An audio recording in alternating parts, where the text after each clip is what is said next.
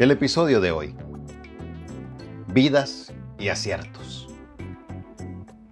¿Sabes que es triste verte al espejo y saber que no has logrado todo lo que dijiste que ibas a hacer? Es de lo más frustrante. Sabes bien que has cambiado, que has envejecido con los años, que verdaderamente te has desgastado, que antes tú eras alegría contagiosa con tus chistes y bromas, y ahora solo te apartas de todo y de todos. Antes promovía salidas y hoy no quieres ni salir del cuarto. Que diste tanto y te devolvieron tan poco. Y que en esta lucha contra reloj de la vida en el partido más importante vas perdiendo. Por otro lado, nacen nuevas esperanzas con la llegada de un bebé un proyecto, una casa. Y la llegada de alguien que nos ama tal como somos y sin ningún prejuicio. Un cachorro, una mascota. Te alegras porque sabes que se dio el viaje que soñabas y que también pagaste el último centavo de la deuda que tenías.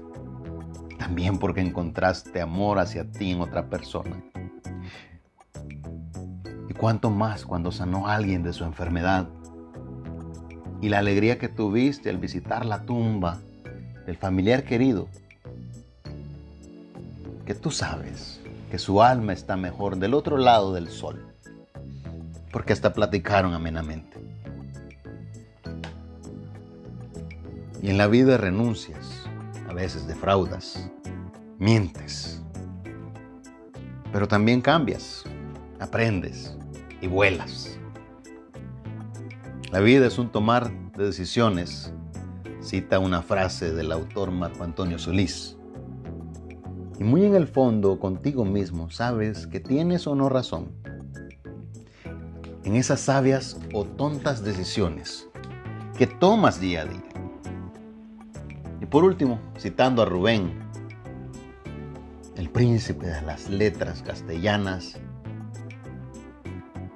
cuando la montaña de la vida no sea dura y larga y alta y llena de abismos. Amar la inmensidad que es de amor encendida y arder en la fusión de nuestros pechos mismos. Eso es la vida. Gracias por escuchar.